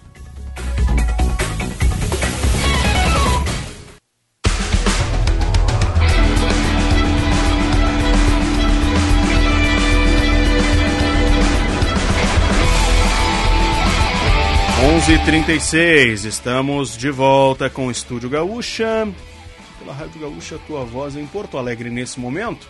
Não chove, tempo seco por aqui. Vamos trazer o boletim da dupla Grenal?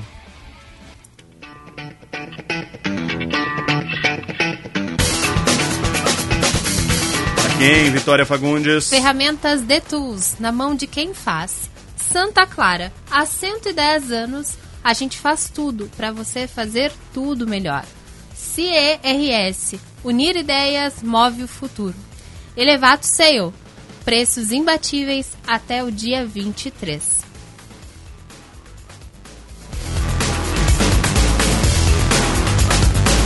Bom, começando agora pelo Internacional aqui no Estúdio Gaúcha, com o Rodrigo Oliveira, que está aqui no estúdio da Rádio Gaúcha, porque hoje, Rodrigo, foi folga geral no Internacional, né? Boa noite. Boa noite, Ramon Nunes. O Inter adotou uma estratégia que não é incomum nas comissões técnicas do futebol: realizar o descanso pós-jogo 48 horas depois da partida.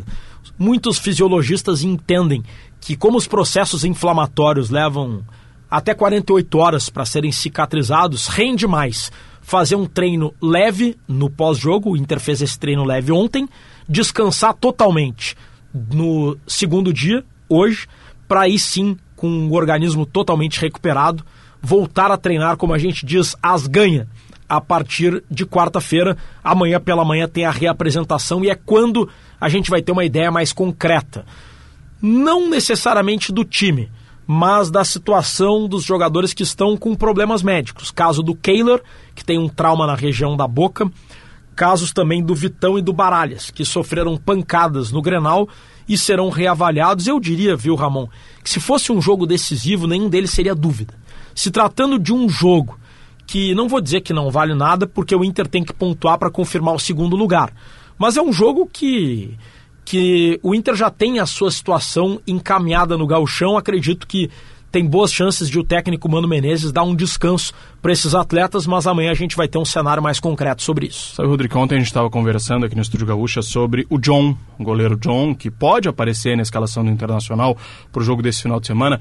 Muitos ouvintes mandaram mensagem querendo ver o John no gol para avaliar, para ver como é que é o goleiro John, porque muita gente não conhece ele da época do Santos. Existe essa possibilidade? Existe, existe, eu diria mais. Existe a possibilidade de o John jogar para ganhar rodagem, existe a possibilidade de o John agradando ele não sair mais do gol.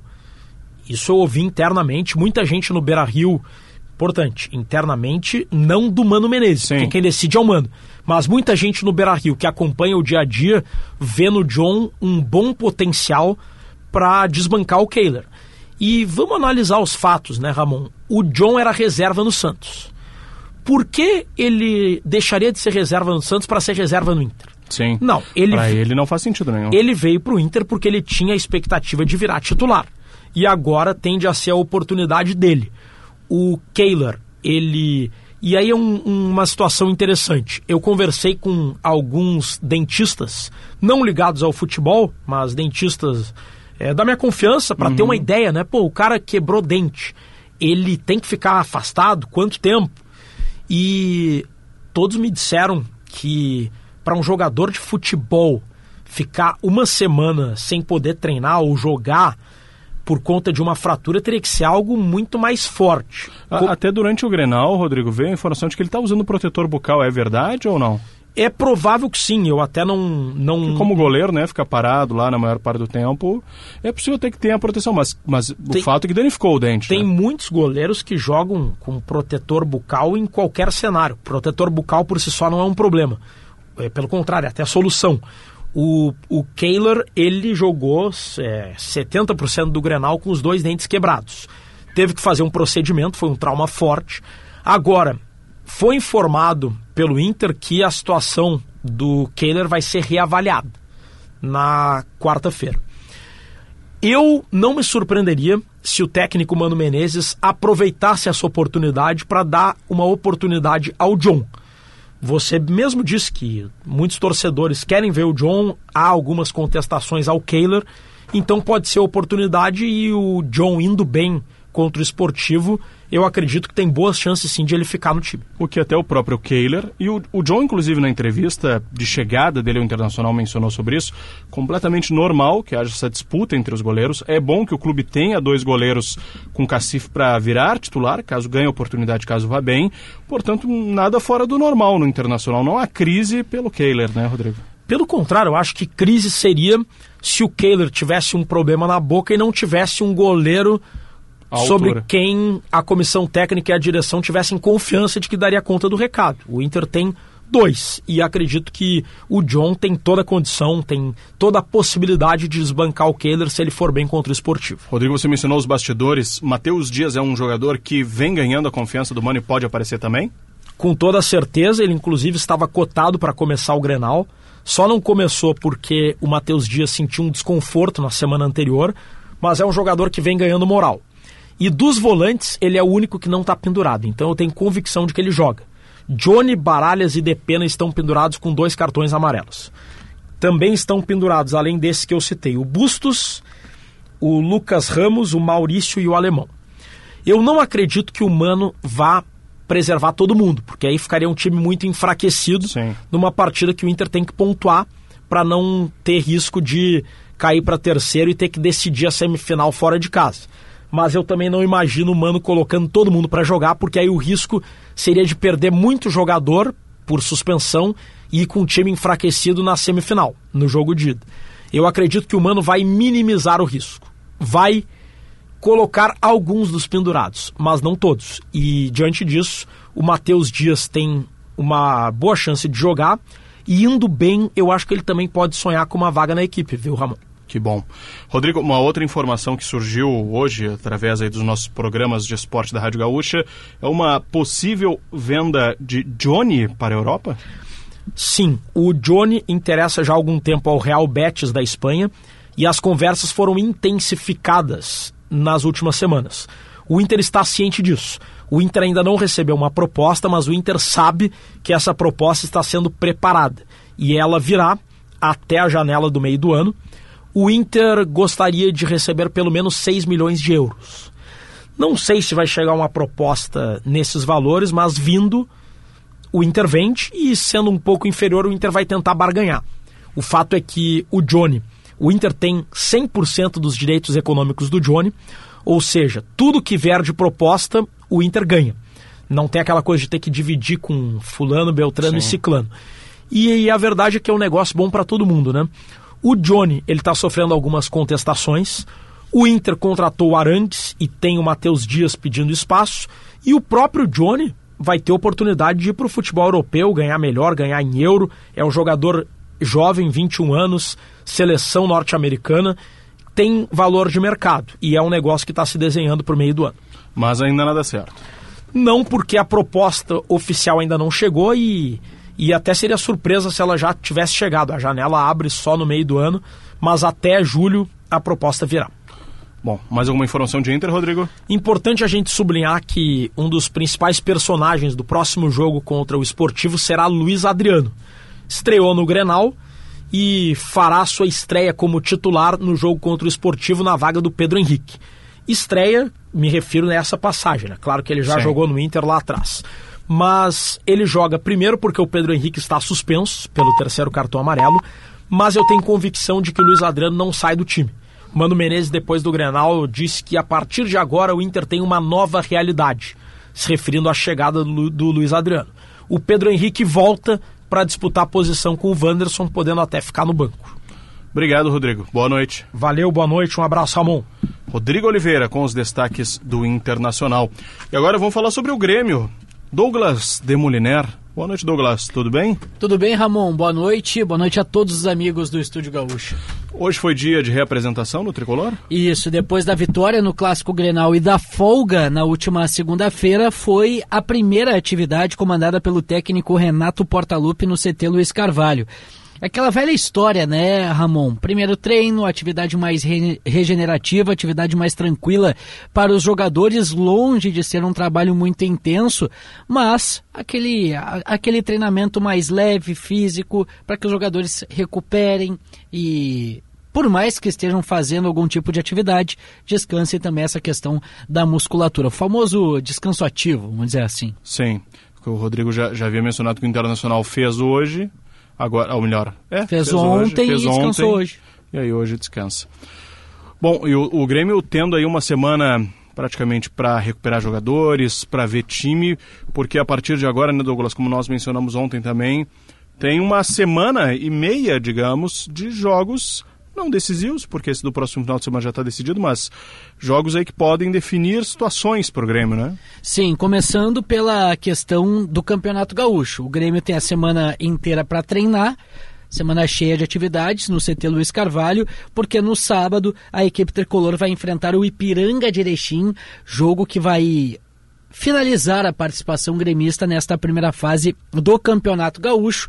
Fase essa que o Grêmio já confirmou o título e, inclusive, já confirmou também que Caso esteja presente na grande decisão do Campeonato Gaúcho, o segundo jogo, o segundo confronto será disputado na Arena, porque o Grêmio tem a melhor campanha do Campeonato Estadual e não será ultrapassado por nenhuma equipe, mesmo que a gente some os resultados da semifinal.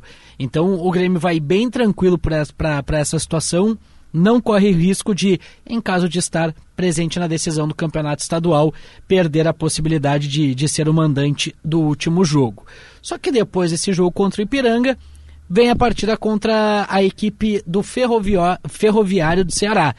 Jogo pela Copa do Brasil, segunda fase, jogo que vale muito dinheiro para o Grêmio e por isso a força máxima estará totalmente voltada e focada para o jogo da próxima quinta-feira porque essa semana é de treino, time misto no final de semana e força máxima lá no dia 16. A força máxima, Douglas, considerado PP, Carbajo e Cristal do meio-campo?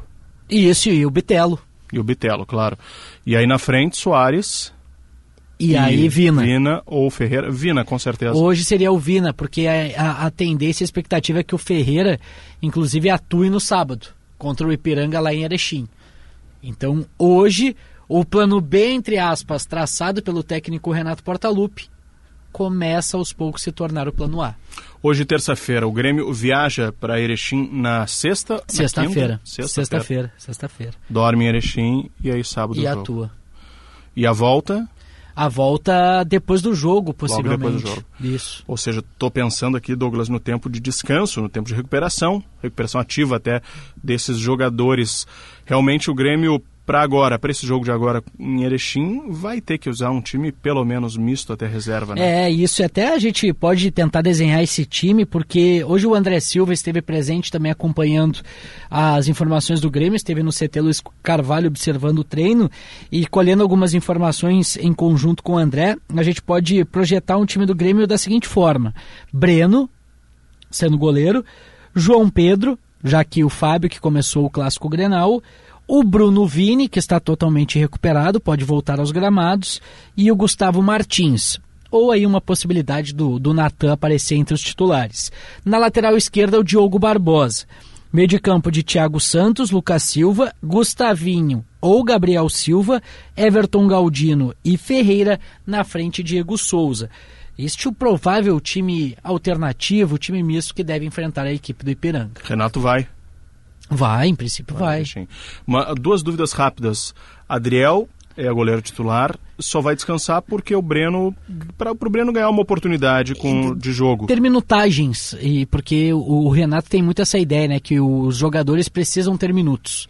E até por isso ele vai colocar o, uma equipe alternativa para dar minutagem para esses jogadores que não têm atuado de, de, forma tão seguida nessa temporada. E o Bruno Vini, que até fez gol no Galchão, acabou Isso. se machucando no, no mesmo jogo.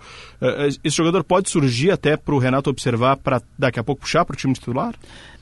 Para titularidade, eu acho que hoje a defesa é Bruno Alves e Kahneman. Isso não, não deve estão mudar. Afirmados, né? É, estão afirmados. É, é, um jogador que tem confiança desde a última temporada, no caso do Bruno Alves.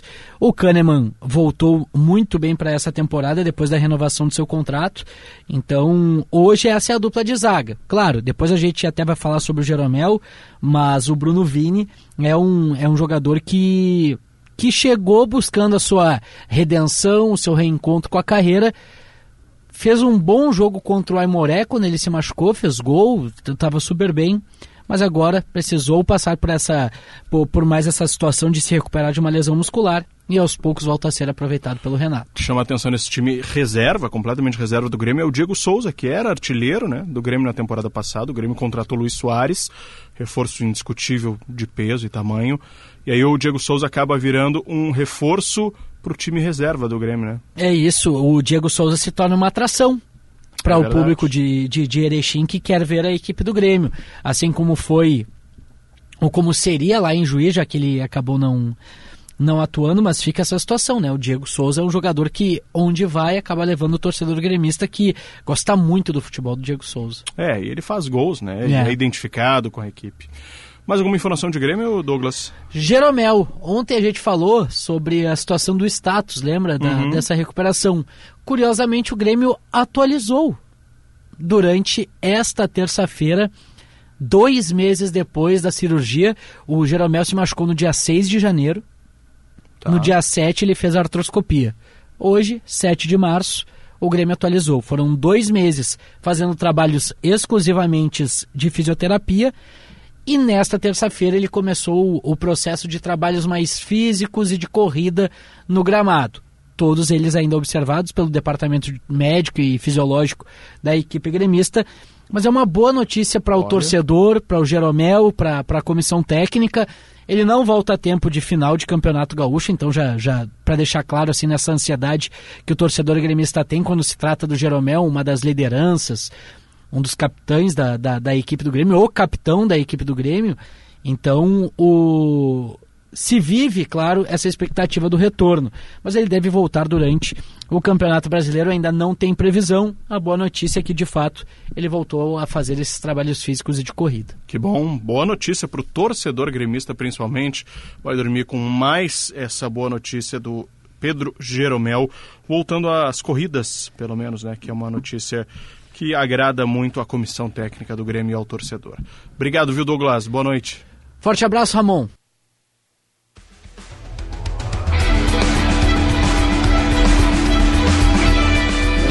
e 53 Barão, hoje especialmente temos tempo para conversar. Tudo bem? Tudo ótimo, Ramon, tudo certo. Que que teremos, primeiro, o que, que teremos hoje no Esporte e Companhia daqui a pouquinho, meia-noite e três? Eu vou conversar com conselheiros da dupla Grenal sobre o clássico que aconteceu no domingo, sobre a reta final do Campeonato Gaúcho. É, vou conversar com a Dauri Silveira pelo lado do Inter e Eduardo Magriço pelo lado do Grêmio.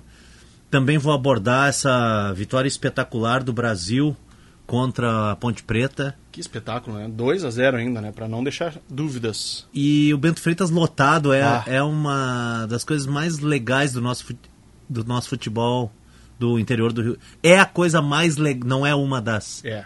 a coisa mais legal do nosso futebol do interior do Rio Grande do Sul ver o Bento Freitas lotado com essa torcida diferenciada. Eu estou recebendo vídeos e mais vídeos aqui da festa que aconteceu depois do jogo. Rogério Zimmermann enlouquecido, comemorando com a torcida. É impressionante a ligação que tem eh, esse treinador com a torcida do Chavante, tudo que ele já fez. Ah, o Gustavo Papa, auxiliar técnico também, comemorando os jogadores, indo ao encontro da torcida. Então, é muito legal. E olha que lá nos anos 80, quando eu era adolescente, eu, eu vi o Brasil ser semifinalista de Sim. campeonato brasileiro. Partida contra o Bangu em Porto Alegre, no Estádio Olímpico. Eu estava lá com 12 anos olhando esse jogo. Também vi, não em loco, mas na época o Brasil ganhou do Flamengo do Zico, do Fidjol, goleiro da seleção da Argentina. Ganhou de 2 a 0 no, em pleno Bento Freitas. E, e é muito legal ver agora eliminar, por exemplo, a Ponte Preta. Que, querendo ou não, é uma camisa pesada, né? Do futebol brasileiro. Tem história, pelo menos, né? É, tem história, mas não tem título. Não tem peso, é. mas, tem pô, história, é, assim, é time antigo. é um time que já frequentou a Série A Por bom tempo. muitas vezes, né? Muitas vezes. E, e Colin, sabe que a família do meu pai é de Pelotas, né? Minha Ah, é? família, Minha família é de lá. Uma tia minha, inclusive, morava por um bom tempo ali atrás do Bento Freitas, no- atrás do muro ali do Bento Freitas. Uhum. E eu vi o estádio por fora, assim, nunca entrei no Bento Freitas. E olhando agora, até o jogo está reprisando agora na televisão aqui, é, tá muito bonito o estádio com a torcida lotando o Sim, estádio. Né? sim, Que sim, espetáculo, né? É, porque o Brasil, ele. Depois que ele jogou a Série B durante um bom período, ele foi devagarinho conseguindo mais recursos, mais recursos, mais recursos. E, e fechou, fez todo o contorno do, Uhum. do estádio, agora com a presença de torcida. Então, os jogos do Brasil agora quando lota, quando não lota, às vezes a pessoa não se dá conta, mas quando lota tu percebe. Tem torcida atrás de uma das goleiras, atrás da outra da outra goleira, no, no lado oposto das cabines, no lado das cabines, então fechou o retângulo ali.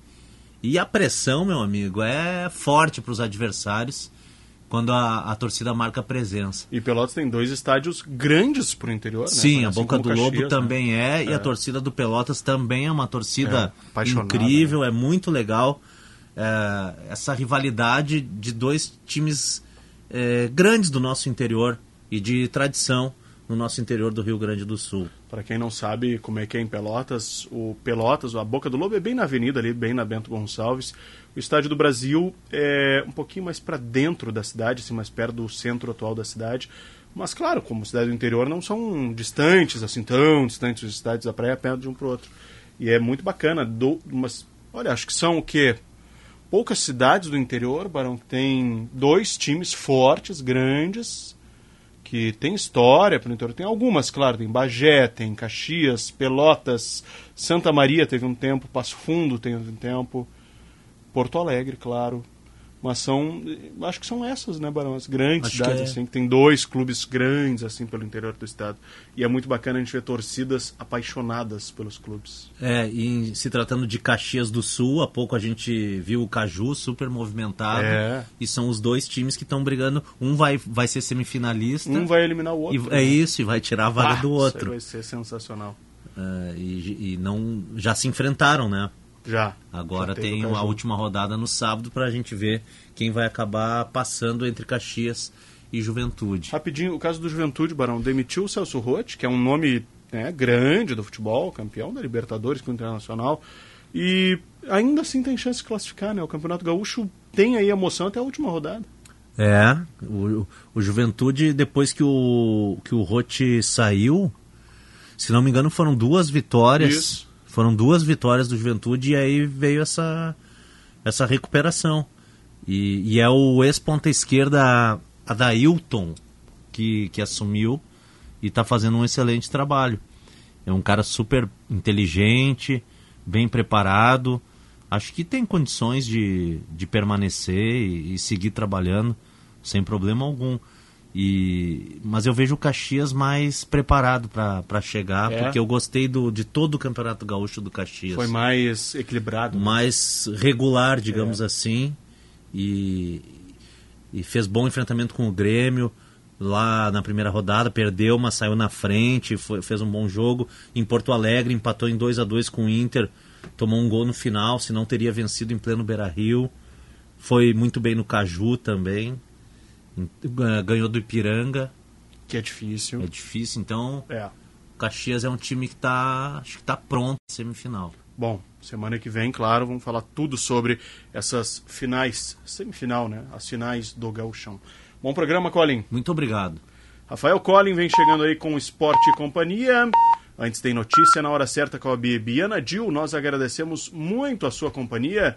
Voltamos amanhã com mais um Estúdio Gaúcha. Até lá, tchau, tchau.